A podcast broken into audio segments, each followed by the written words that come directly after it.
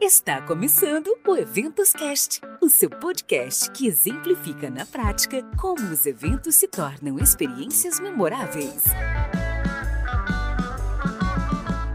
Essa temporada tem o patrocínio da Copas Tour, gestão de viagens e eventos corporativos. Olá, apaixonados por eventos! Sejam muito bem-vindos ao Eventos Cast, um espaço para conectar, transformar e gerar valor através dos eventos. Eu sou Marcele Souza, publicitária especializada em eventos, sou founder da MS Eventos, uma consultoria de eventos presenciais e online. E por aqui você encontrará assuntos relevantes sobre eventos, além de dicas para te ajudar a criar experiências memoráveis. E o nosso assunto de hoje será sobre LGBTQI+, nos eventos. E para falar sobre esse tema, o nosso convidado é Léo de Paula. Ele é idealizador e fundador da Fator Diversidade, uma consultoria voltada para diversidade e inclusão no universo corporativo. Seja muito bem-vindo, Léo, e obrigada aí por aceitar o meu convite. Prazer é todo meu, querida. Estou muito feliz de estar aqui, Marcele. Léo, para a gente começar a nossa conversa de hoje, a gente vê que as empresas estão aí cada vez mais com um olhar voltado para a diversidade e para a inclusão a busca por um ambiente aí mais diverso, inovador, e não poderia ser diferente também no setor de eventos, não é mesmo? Como então utilizar os eventos como porta de propagação dos valores da empresa e assim alcançar a pluralidade em um mundo onde muitas vezes as pessoas não se sentem tão pertencentes nos espaços onde elas se relacionam? Eu acredito que a importância desse, de, desse, ter LGBTQIA+, nos eventos, ele parte do princípio da elaboração, da conceituação, da idealização dos eventos, né? Por quê? Porque trazendo esses corpos para perto, a gente estabelece o convívio. E estabelecendo o convívio, a gente estabelece diálogo sobre as diferentes jornadas. E com isso enriquece o evento em si. É, trazer pessoas desse grupo de LGBTQIA+, é também como você mesmo disse na, na abertura do programa, fortalecer a pluralidade e a representatividade. É muito melhor quando você vai num evento e consegue se identificar com quem está ali te recebendo, falando, né, tra trazendo algum tipo de conteúdo, é, te servindo, é, administrando. Isso se torna um evento, de fato, genuinamente LGBTQIA+. Né? Então, acho que a relevância desse processo, de ponta a ponta, de, uma, de um evento, ele precisa ser considerado uh, trazer essas, essas pessoas profissionais desde o início, né? considerando o que, o que, que esse evento vai promover, é, é, um casamento, é uma palestra, é um buffet, é, é, empresários, né? Ficar atento a essa representatividade, porque não basta ter é, representatividade, representatividade apenas no time né, é, interno. É importante essa troca, né, que os convidados cheguem nesses eventos e estabeleçam uma conexão com esses corpos que às vezes ele não tem um, um, um diálogo, um convívio na vida, no dia a dia. Então é super importante que tenha é, esse prisma, esse olhar dentro da elaboração e da conceituação dos eventos de hoje, né, em 2021. Muito bom, Léo. Você falou uma coisa que me chamou bastante atenção, né? As pessoas elas não aceitam mais falar de algo dentro dos eventos, de um assunto, de representatividade e não ter ali porta-voz, né, dentro do evento. Então, é, já emendando aí com a minha próxima pergunta, você acredita então que os eventos eles podem ser um protagonista nesse processo de ajudar as pessoas, não só LGBTQI+, mas tantas outras representatividades a terem de fato relevância e então coexistirem aí dentro dos seus espaços? Com certeza, Marcele. Eu acho que é o seguinte: quando a gente vai, é convidado para um evento e é, faz parte do grupo, né? seja ele de LGBTQIA, seja de outras, outros grupos de afinidade dentro do universo de diversidade e inclusão, como pessoas com deficiência, como mulheres negras e homens negros, enfim todo esse contexto é, é, enriquece quando você consegue estabelecer de fato esse convívio e essa representatividade. Se eu vou para num evento que, por exemplo, vai falar sobre o tema obesidade, é, eu preciso garantir que tenham corpos gordos ali, porque é sobre nós que eles estão falando, é sobre aqueles corpos, né? Você vai falar sobre é, diversidade e inclusão, não faz sentido ter quatro palestrantes homens brancos, provavelmente é, cis né, e héteros. Então, a gente precisa começar a pontuar daí. Esse é o início. Né? Nós vamos falar de quê? Esse evento é para quê? Né? A partir disso, trazer esses corpos para integrar a, o intelectual, né? integrar a, a filosofia, integrar a jornada, a experiência desses corpos.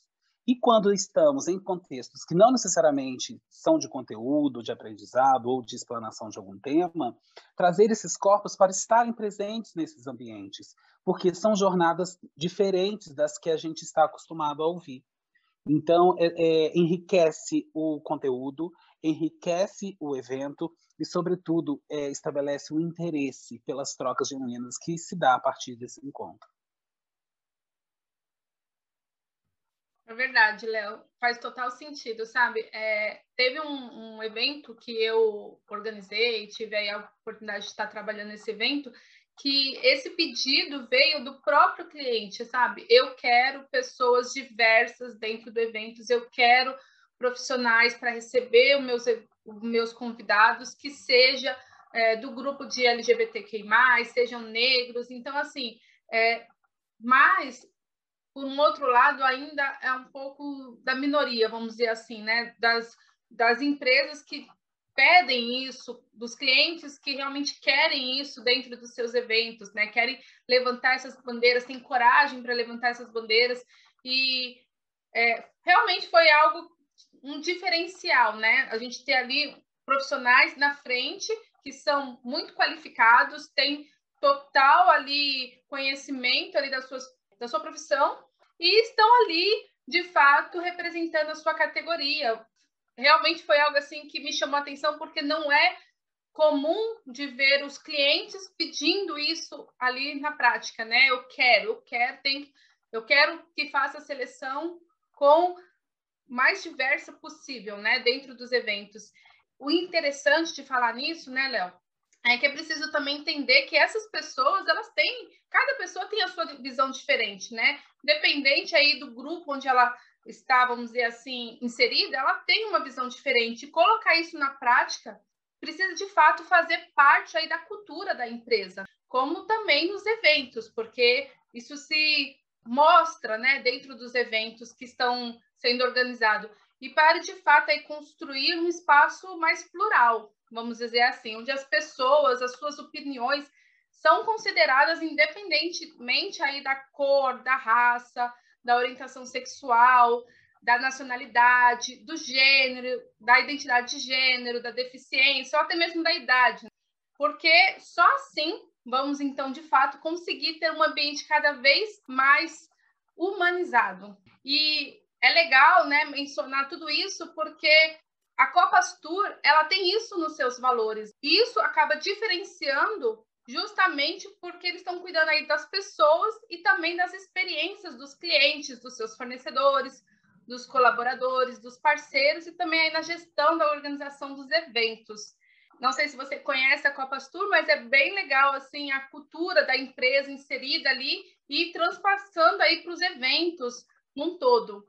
E aí, juntando aí com a minha próxima pergunta para você, a gente gravou aqui um episódio com a Juliana Aranega, falando aí sobre comunidades como uma estratégia de marca. Se você ainda não assistiu ou não ouviu esse episódio, você pode ir lá na nossa playlist e ouvir.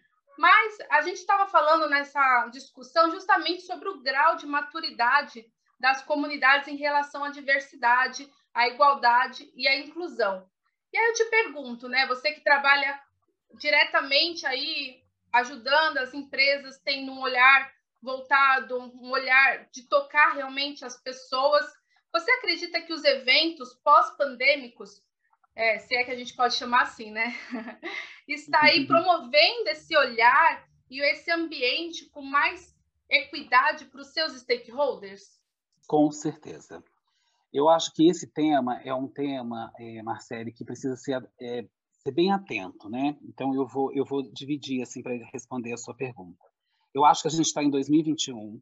onde a gente é, estamos enfrentando um processo de pandemia e colocou ainda mais em voga, em atenção, a, o, o ser humano, né? o ser humano em foco. Né? É, linkando com a sua palavra que você trouxe sobre humanidade. Né? Então, eu acho que, a partir dessa informação, a gente precisa entender mercadologicamente as empresas e os contratantes é, que é parte de inovação, é parte de realidade trabalhar o tema diversidade e inclusão. Então, quem a empresa que não está preocupada com esse tema ou o contratante que não está preocupado com esse tema, ele precisa se atualizar, porque é, é um caminho sem volta. Estamos no processo de inovação global. Não tem como a gente fugir disso. E esse tema é super importante porque nós humanos também estamos em extinção. Quando a gente se depara com uma pandemia como essa, a gente entende que nós estamos sendo ameaçados, né? O planeta está pedindo urgência sobre o ponto de vista da diversidade e de todas as espécies que convivem nesse mesmo planeta. Esse é o primeiro ponto. O segundo ponto é que é super importante quando, por exemplo, você tem contratantes que já têm essa consciência, empresas que já têm essa consciência, aprofundar. Né? Então, aprofundar mais quando a gente fala, por exemplo, é, se você tem um corpus, é, é, se, se, vamos trabalhar raça, né? então vamos contratar mais homens e mulheres negras. Se a gente vai trabalhar LGBTQIA+, vamos trazer mais pluralidade sobre esse aspecto, porque os convidados eles vão estar dentro desse contexto. Então, o produto que está ali sendo vendido ou a celebração que está sendo exercida, ela vai ficar mais representativa e os convidados vão se sentir mais à vontade. Isso impulsiona o quê? O ambiente, o clima saudável, harmônico, tranquilo, né? E a importância, quando, quando eu digo assim, que quando o contratante já tem essa visão, é, fico, fico pensando que, ah, no seu caso, por exemplo, né, na, na, empresa que está gerenciando esse evento, mergulhar um pouco mais, né, conhecer as empresas que fazem contra, contratação de pessoas com deficiência para trabalhar no booking, no agendamento, na recepção do evento, nas ferramentas online, se for eventos online. Então, a gente dá um passo à frente e trazer isso para o cliente como uma novidade né? O cliente chegava e disse, nossa, como que foi legal, porque tinha pessoas é, é, diversas, plurais, é integradas ali naquele jogo. Esse é um caminho que está sendo construído, edificado. As empresas e, e os contratantes que não entenderem sobre esse ponto de vista, infelizmente, eles vão ficar estagnados no processo de eventos antigo e antiquado. Né? É, hoje, você falou sobre eventos online. Né? A, a, gente, na Fator Diversidade, a gente faz as nossas, nossas intervenções, os nossos atendimentos, as nossas, os nossos trabalhos muito online, né? por conta do cenário. E é, o quão é rico você olhar para a tela e você ver corpos diversos, diversas cores, é, pluralidade. Então, é super importante que os stakeholders, uh, sim, é, tenham não somente o interesse, mas o engajamento sobre o tema, possibilitando novas oportunidades. Porque quantas pessoas, com esse processo de, de, de, de higienização que a gente viveu, vamos colocar assim, ao longo de muitos anos, o quanto que isso é antiquadro, ultrapassado. Então, a gente trazer essa pluralidade vai fazer com que as empresas impulsionem os seus negócios que o, a sociedade, a comunidade, veja aquele contratante, veja aquele produto com outros olhos, porque vão entender que existe sim um investimento e consciência diante desse tema. Muito bom, Léo. Realmente, eu estou aqui pensando em tudo que você está falando e cada vez mais, né, as empresas elas vão precisar e ter coragem para poder se posicionar no nosso mercado, não só no mercado de eventos, mas como um todo, né? Porque é, as pessoas querem cada vez mais se sentir partes e cabe às marcas a proporcionar de fato essa inclusão, essa diversidade, essa pluralidade, tanto nas suas culturas, principalmente aí nos seus eventos, né? Que são as porta-voz, vamos dizer assim, das empresas, né? Poxa, Léo, Estamos chegando aí aos momentos finais do nosso episódio. Foi ótima a sua presença aqui. Eu quero pedir aí que você, então, deixe as suas considerações finais aqui para os nossos ouvintes e também que você diga aí como que as pessoas te encontram nas redes sociais. Claro, claro. É, as, as, nossas redes sociais é arroba fator diversidade, tá? Por ali vocês conseguem achar a gente no LinkedIn, no Facebook, no Instagram. Tem o nosso site também, www.fatordiversidade.com.br. O meu recado final, eu acredito que é a, por experiência própria. Como você mesmo disse, mesma disse, é, a gente, esses eventos pós-pandemia, a gente não sabe. Hoje a gente está se reunindo para jantar com os amigos, fazendo pequenos grupos, utilizando as ferramentas é, online, mas vai ser muito gratificante a gente sair desse período para esse novo formato que vocês do evento também estão pensando, também estão inovando, também estão trabalhando para que a diversidade e a inclusão esteja inserida nesse processo, a gente entrar no novo mundo mesmo, numa nova era mesmo, é, vendo é, é, novos, novos corpos, novos profissionais em lugares que a gente ainda não viu, é, eu costumo dizer, Marcelo, que é hora da gente inovar nas imagens, gerar imagens que não foram geradas.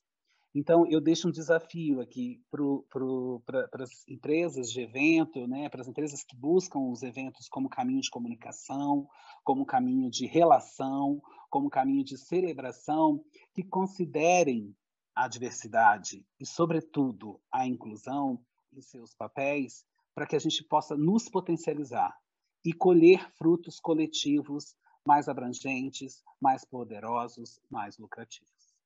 Show de bola, Léo. Fica aí então desafio, né, para todos nós profissionais aí para dar cada vez mais oportunidades para que os eventos, né, sejam tão plurais aí, de fato, que todos tenham aí o seu espaço para mostrar o seu diferencial e fazer diferente, né, nessa se a gente pode falar assim, nessa pós-pandemia, nesse novo normal aí que está por vir. Bom, mais uma vez, obrigada, Léo, pela sua participação. E eu quero também agradecer a você, ouvinte, pela sua audiência. Siga aí nas nossas redes sociais, EventosCast. Me... Também vou falar para você seguir a gente aí na sua plataforma preferida, para você ser avisado sobre os novos episódios. E se você acessar o link Linktree, barra eventoscast. Lá você vai saber tudo que está acontecendo, vai ter as nossas redes sociais, a nossa comunidade do Eventoscast para você entrar, fazer parte e cada vez mais criar eventos transformadores, memoráveis aí para os seus participantes. Bom, ficamos por aqui. Muito obrigada, Léo. Obrigada, pessoal. Tchau, tchau. Esse episódio tem a colaboração e a parceria da ALGF.